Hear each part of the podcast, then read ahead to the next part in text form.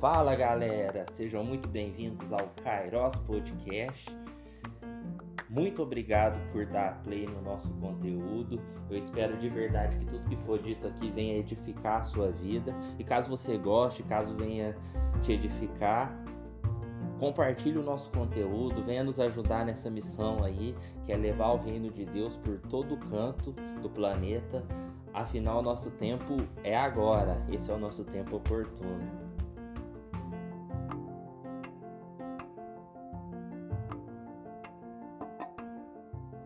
E voltamos depois de um longo inverno, eu diria um longo outono.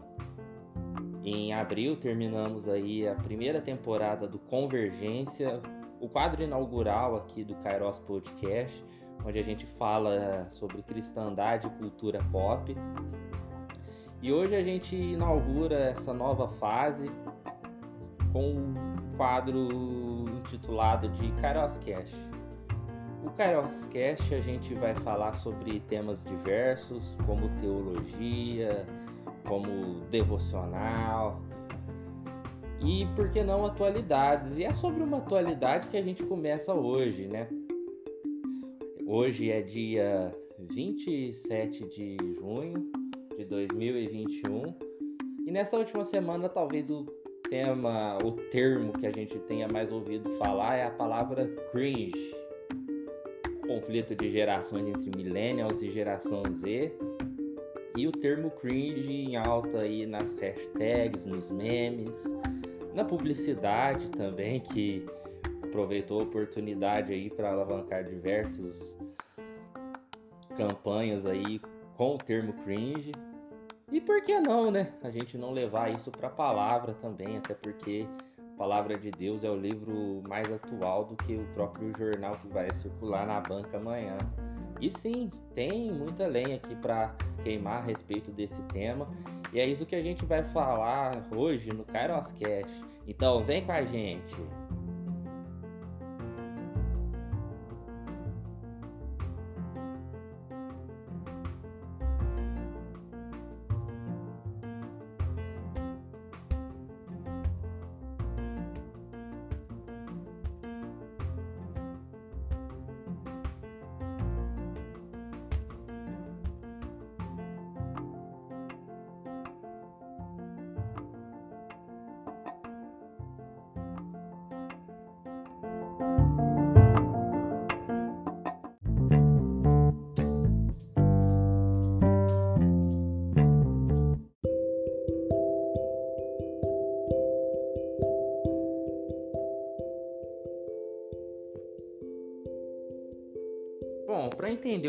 Da treta, a gente vai logo na raiz do negócio, né? A gente tem que entender como funciona esse estudo de gerações.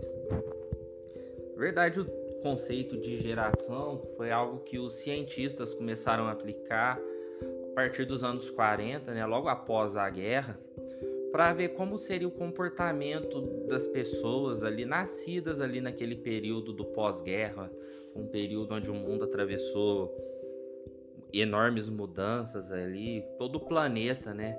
Uma mudança cultural como o Woodstock, o movimento hippie e tudo mais. Então, eles começaram a colocar isso em aplicando as gerações, né? Como agiriam os jovens daquela geração.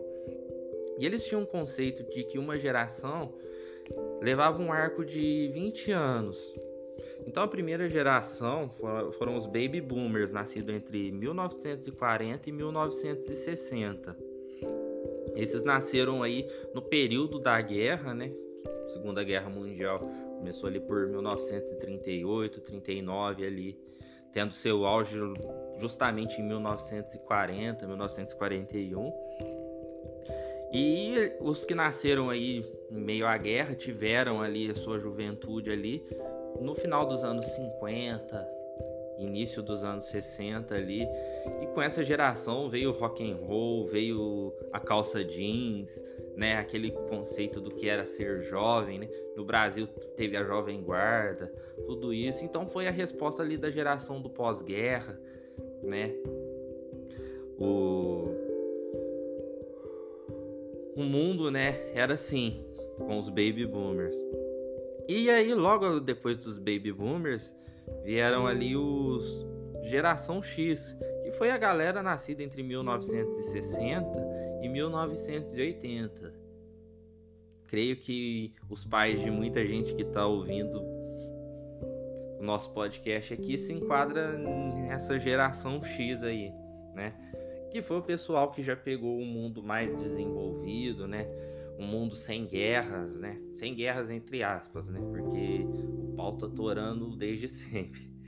Mas foi um tempo mais fácil, né? Isso a gente já inaugura ali. Quando tinha muita gente ali da geração dos baby boomers ali, com o movimento hip, né, citado anteriormente, paz e amor, revolução, toda aquela coisa, né? E aí veio anos 80, discoteca, toda aquela coisa, né? Que provavelmente você escuta seus pais falando aí que o, o mundo de antigamente era melhor, as coisas eram melhores, mas a gente vai chegar nisso. Aí, a partir do dos gerações, a partir da geração, depois da geração X vem a geração Y, né, que também foi intitulada como Millennial, que é quem nasceu entre 1980 e 1995.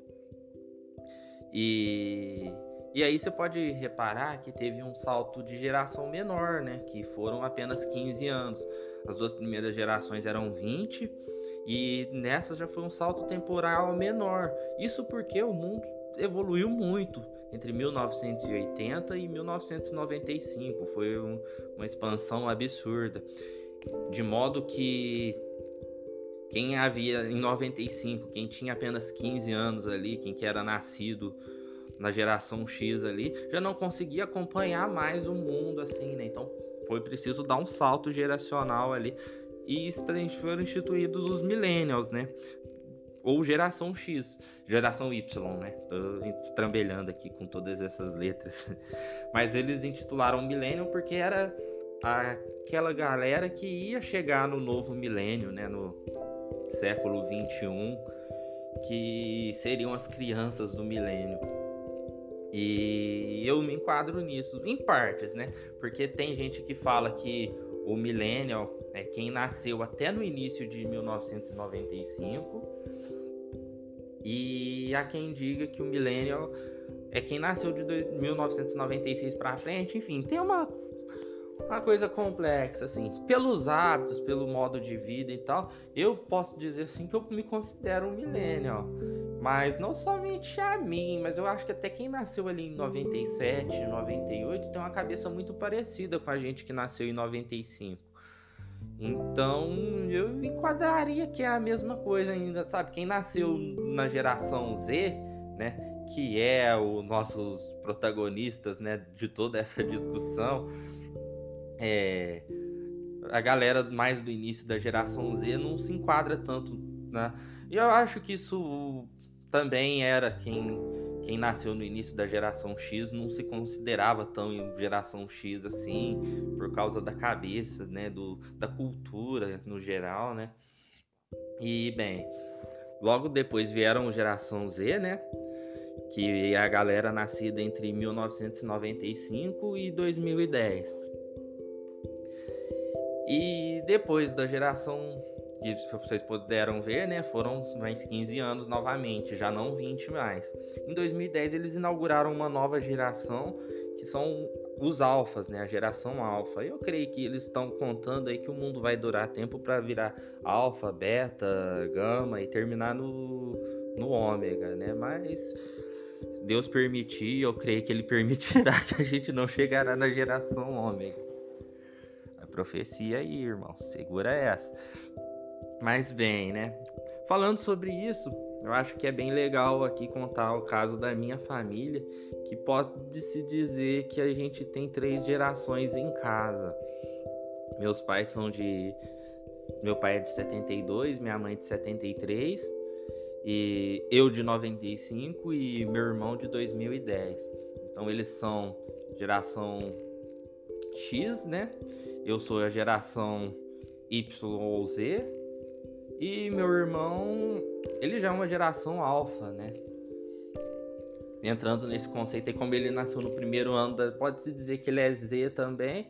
Aí seria legal também, né? X, Y, Z, né? Mas, enfim. Então deu para pegar um pouco, né? E o que, que é a treta da internet aí?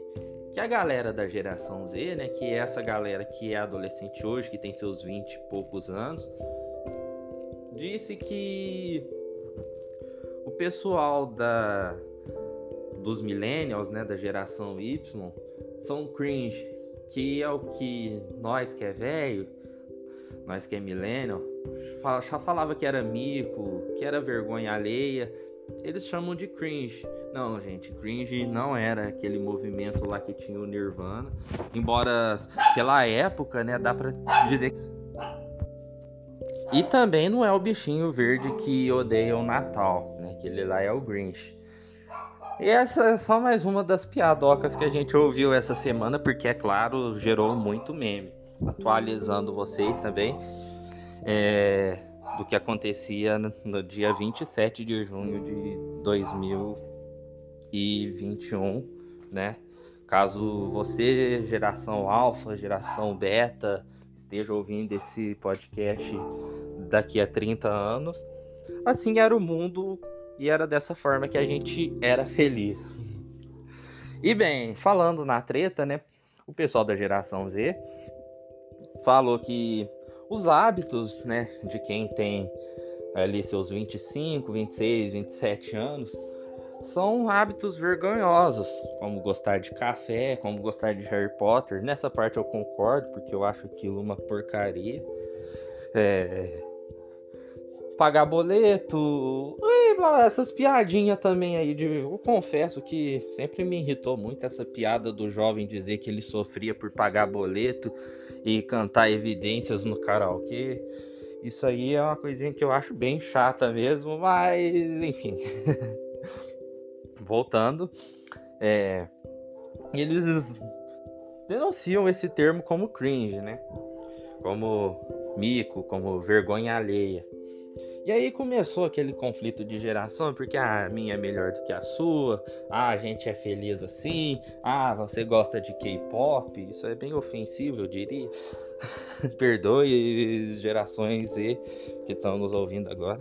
Mas, enfim, e virou toda essa confusão. E eu que vivo nesse contexto que eu disse para vocês, que são três gerações dentro de uma casa, eu acho que isso é legal a gente o que a gente vive, né? E como que a gente pode transmitir tudo isso, né? De acordo com o mundo que a gente E cara, tem muito aprendizado, cara. Eu aprendo muito com meus pais, eu aprendo com meu irmão também.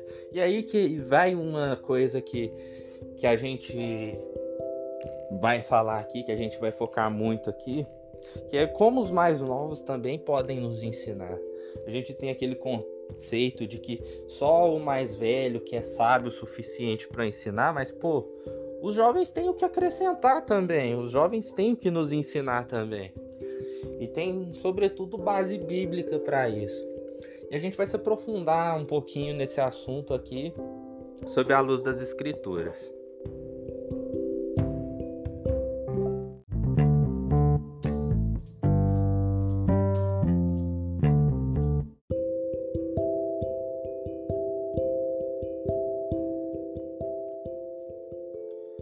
Acho que esse conflito de gerações, a gente vê isso muito refletido na igreja como um todo, né? Eu, como já disse vocês aqui, eu nasci dentro da igreja, né? Fui apresentado, meus pais são pastores, enfim. Tive todo esse ambiente à minha volta desde sempre. E o que era igreja ali na minha infância, ali no ano 2000, 2001, 2002. E o que é igreja hoje, cara, muita coisa mudou. eu sou do tempo que literalmente você assistir desenho da Disney era pecado, Power Rangers era pecado. Eu lembro que uma vez saiu uma pregação aí falando da Disney e minha mãe foi lá e no outro dia já cortou a cabeça do meu bonequinho do Mickey. Tinha um Homem-Aranha maravilhoso que segurou, ele tinha imãs nas mãos. Não era imã, mas era um negócio que fixava na parede, sabe? Aí você podia grudar ele na parede. Uma vez, um pastor abençoado disse que o Homem-Aranha era pecado, né? Era do capeta. E minha mãe foi lá e quebrou esse Homem-Aranha. Inclusive, mãe, se estiver escutando isso, você me deve um Homem-Aranha até hoje, viu? Eu vou sempre cobrar até receber esse Homem-Aranha. Mas, pô, foi isso que a gente pegou de igreja, né?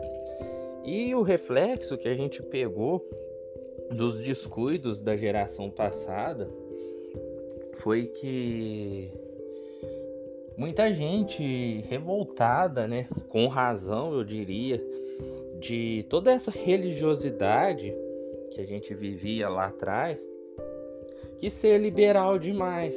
E aí é um grande perigo hoje que a gente tá vendo aí, que a galera falar da hipergraça, de que uma vez salvo, sempre salvo. Enfim, é um tema muito complexo pra gente resumir num único podcast, né? Mas é um, um pouco do, do que a gente tem visto. Tipo, a gente veio de um tempo que televisão era errado, televisão era do diabo. Você escutar música era do, era do diabo. Você não podia fazer nada. E aí a galera revoltada com isso, agora quer deliberadamente fazer tudo também. E isso é extremamente nocivo, né?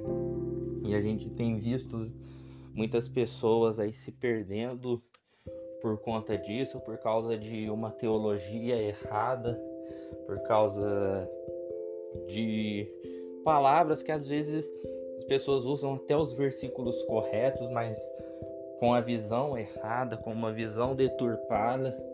E a gente tem sim que denunciar tudo que é de tudo que há de errado, porque mas não combater, nunca jamais combater, nunca jamais cancelar uma pessoa por conta de uma mensagem equivocada. Inclusive, uma vez eu até conversei com uma amiga minha que eu tinha muito medo de, de falar alguma coisa que fosse contra os princípios da palavra de Deus, porque eu sei que uma teologia mal pregada, uma teologia errônea, leva as pessoas para o inferno. Então eu tenho muito temor com isso, sabe? O que eu tô falando aqui para vocês, a mensagem que eu quero passar, eu quero passar a verdade. E muita gente revoltada com um tempo onde tudo era proibido, onde não se podia fazer nada. Hoje em dia quer fazer tudo e enfim, se antigamente as pessoas é, não podiam fazer nada e acabavam é, não ouvindo a palavra de Deus também, porque ficavam presas ali numa espiral de pura religiosidade, onde Jesus estava longe, só tinha religião ali. Hoje as pessoas estão vivendo do eu, sabe? Estão querendo fazer tudo para inflar o ego e colocar o Espírito Santo a favor dela. Enfim, tem muita coisa errada por aí. E sim, esse é um reflexo da geração de hoje mas também tem coisas boas, cara. Eu acho que sim, essa libertação da religiosidade, de sair das paredes da igreja para ir evangelizar nas universidades. Eu não tinha essa visão quando eu era criança, cara.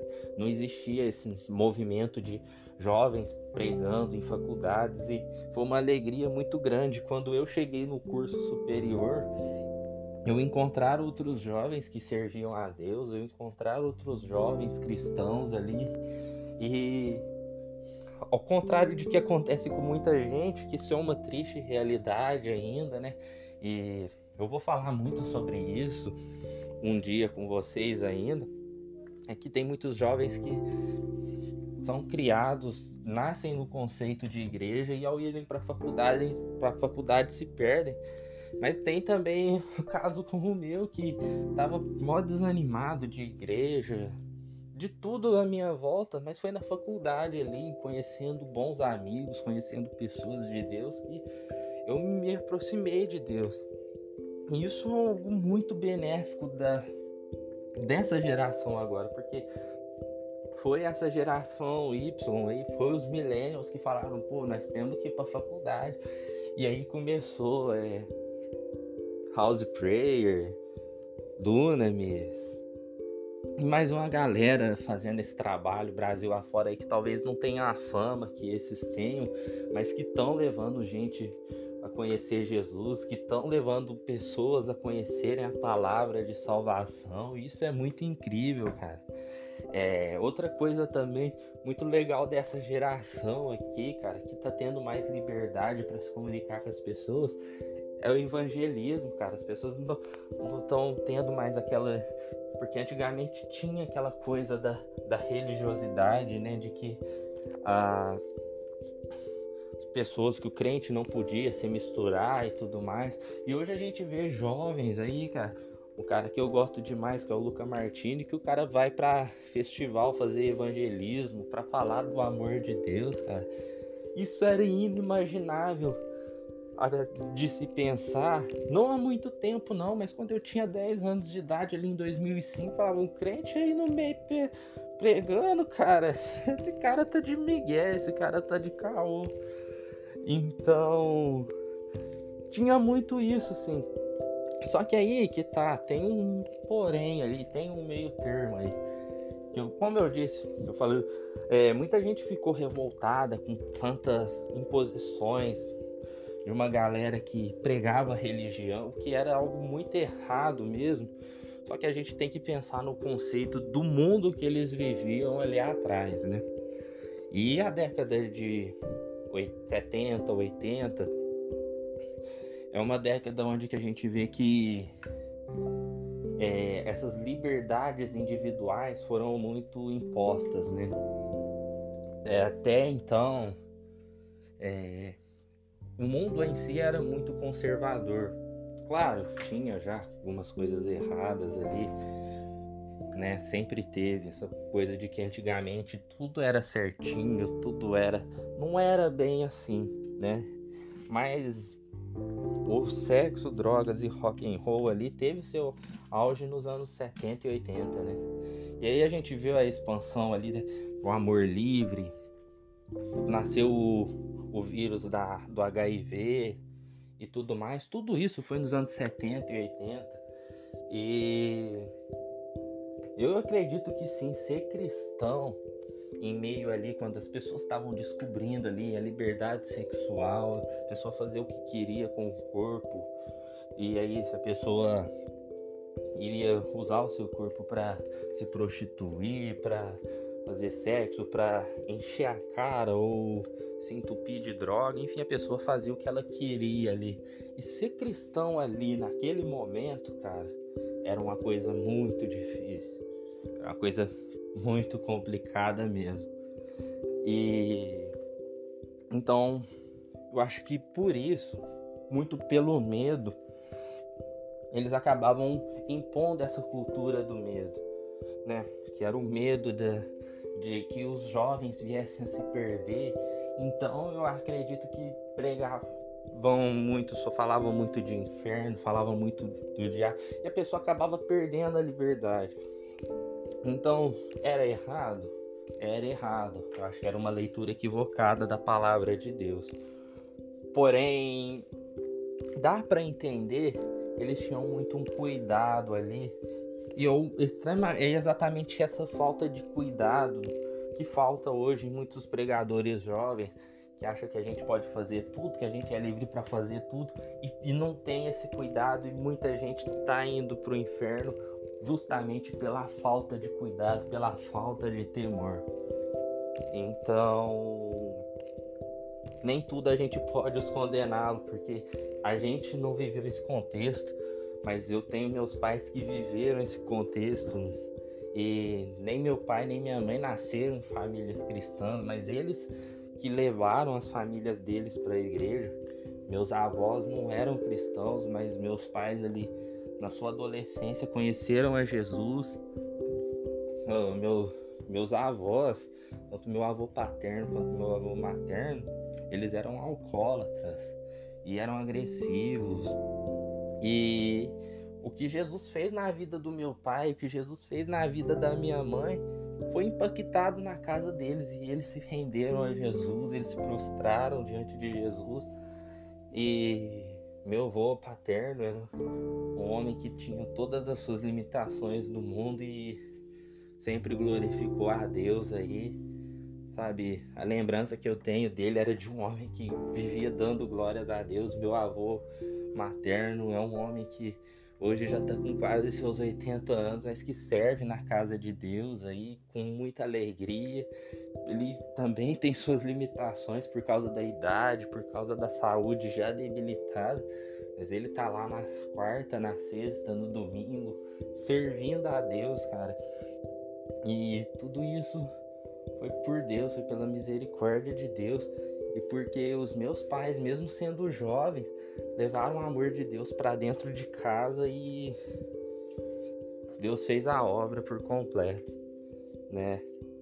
Então era muito difícil naquele tempo e a gente não pode. Tem algo que a nossa geração precisa aprender muito com eles, era esse cuidado e esse temor a Deus, que é algo que está faltando demais hoje em dia.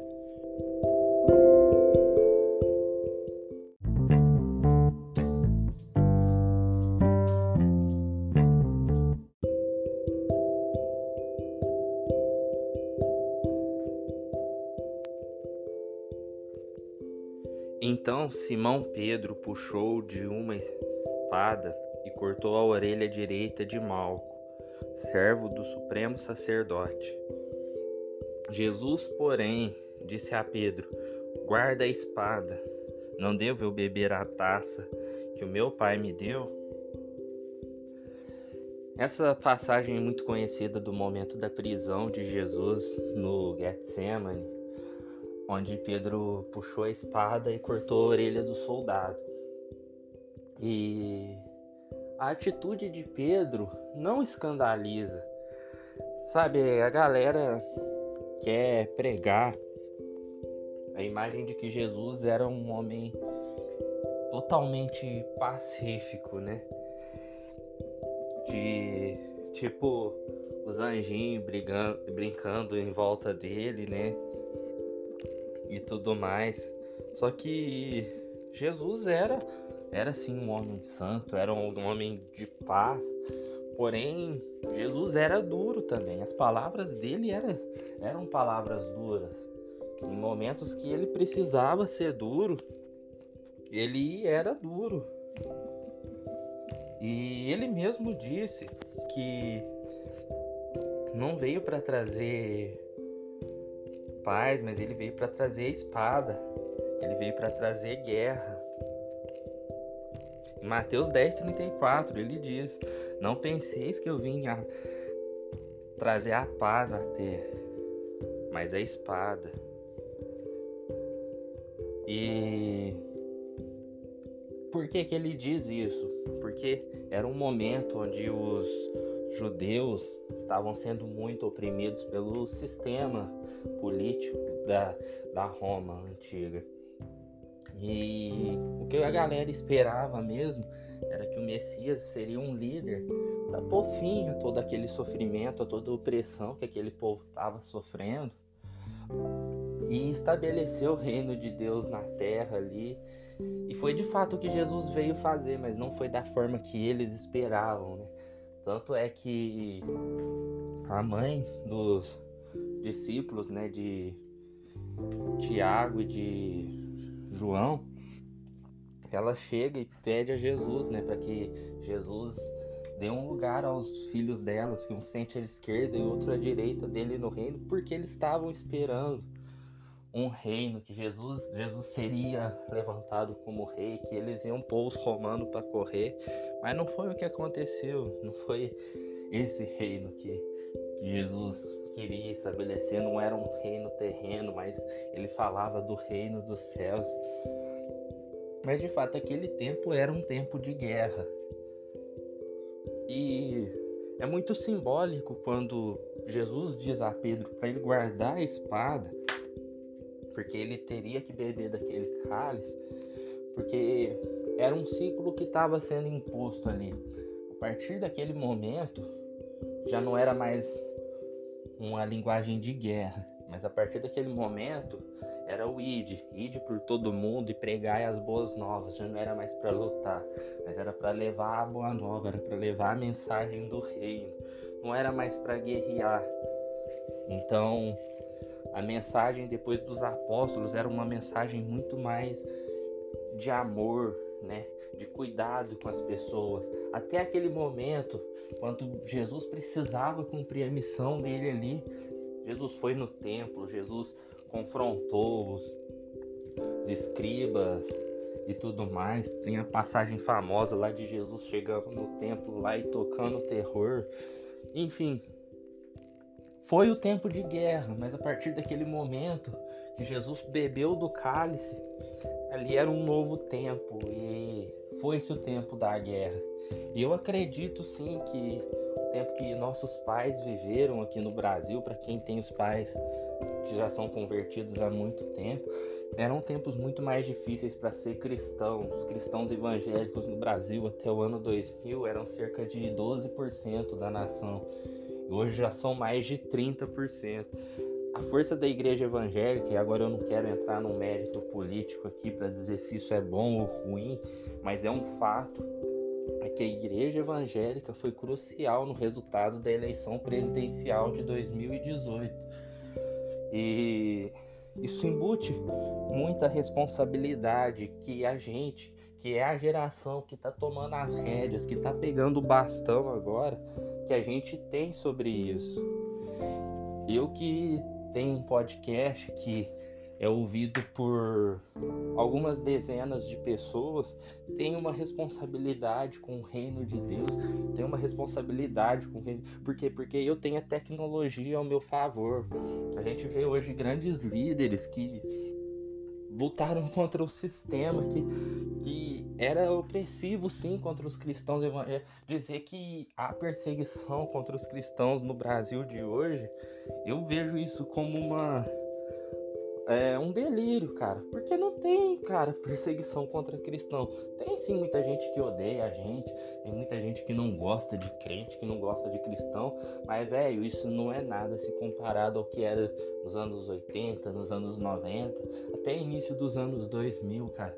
E esses homens de Deus aí deram a cara a tapa para ir na televisão, para pôr um programa rodar na TV pagar horário para ir nas rádios aí, os caras iam nas, nos horários, pegavam os piores horários, que eram os horários comerciais, e pagavam muito dinheiro mesmo para conseguir levar a palavra de Deus, cara. E hoje eu tô fazendo um podcast aqui no meu quarto, só usando o meu celular e de graça. Falando nisso, obrigado, Anchor. Mas Vê a diferença que era, cara, a facilidade que a gente tem hoje para pregar a palavra de Deus. Isso embute responsabilidade na gente, cara, porque eles foram a geração da espada. Então, às vezes a gente acha que o linguajar deles, que a postura deles é um pouco exagerada, talvez para hoje seja, sabe? Talvez muita coisa mudou. Mas eu entendo que eles foram a geração da espada, mas hoje a gente tá colhendo os frutos e há pouco mais de um ano atrás, cara, pisei no estádio do Morumbi, cara. E ao mesmo tempo três estádios, cara, o Morumbi, o Allianz Parque, a, o estádio Mané Garrincha em Brasília, todo mundo clamando a um Deus só, cara. Quase 200 mil jovens, cara jovens dessa geração, da geração Z, jovens da geração Y. Tinha também gente mais velha lá, porque foram as pessoas mais velhas que prepararam o caminho para o nosso país chegar hoje onde está. E então, o que eu tenho, o que eu penso, cara, é que a gente deve muito a essas pessoas e a gente deve o respeito a essas pessoas das gerações. E a gente, hoje que está mais velho, Agora eu falo para nós da geração Y, já tô todo embananado aqui, mas nós somos os millennials, né? Em algum momento a gente achou que eles eram cringe, né? O pessoal da geração X era cringe. Da mesma forma que o pessoal da geração Y tá nos chamando de cringe hoje. Mas eles vão ter as experiências de fé deles. E, o que, e isso embute uma responsabilidade tremenda pra gente hoje, né? Pra geração Z, pra geração Alpha, pra Beta que vai vir. Enfim, a gente tá preparando o caminho para eles. E vai chegar uma hora que uma dessas gerações é, vai ser a última, né? Que, que vai, Jesus vai voltar e tudo aquilo que tem sido profetizado vai acontecer. Qual é a cooperação? O que a gente pode fazer, cara? O que, que você pode fazer para expandir o reino de Deus? O que, que você pode fazer para melhorar, para que a palavra seja pregada. Você está cumprindo o seu id, cara. Id não é sai do seu lugar e vai, mas é enquanto você está indo, caminhando em direção ao alvo que é Jesus, o que, que você está fazendo? Então, como eu disse, cara, a igreja evangélica brasileira foi crucial nas eleições presidenciais. Então, se o país tem oportunidade de escolher um presidente, cara, o que, que a gente está fazendo? A gente está escolhendo as pessoas certas mesmo? A gente, o que, que a gente está impondo na sociedade? A gente está fazendo certo? Eu vejo muita coisa errada, cara. Eu me indigno às vezes, fico revoltado às vezes. Peço perdão porque às vezes eu acho que eu tô pegando, mas eu sei que a minha voz não é uma voz solitária, cara. Que tem muita coisa errada, sim, tem. Mas como que a gente vai fazer isso? Fazendo o nosso melhor, criando conteúdo, pregando a palavra de Deus, influenciando o nosso dia a dia, porque o que as outras gerações estão vendo fazer, vai chegar a hora deles fazer. E se o resultado que a gente quiser obter no futuro for um resultado bom, tudo vai dar certo. Então, é isso, né? O tema desse podcast foi nada é tão novo, nada é tão cringe, porque simplesmente é algo que vai mudando, mas é uma roda que vai girando e no fim é tudo sempre igual. E a única coisa que eu sei que não é cringe é o Evangelho, ele se renova todos os dias, as palavras do Senhor e as misericórdias dele se renovam, e isso nunca vai ficar fora de moda, isso nunca vai ser micão, nunca vai ser brega, nunca vai ser cringe.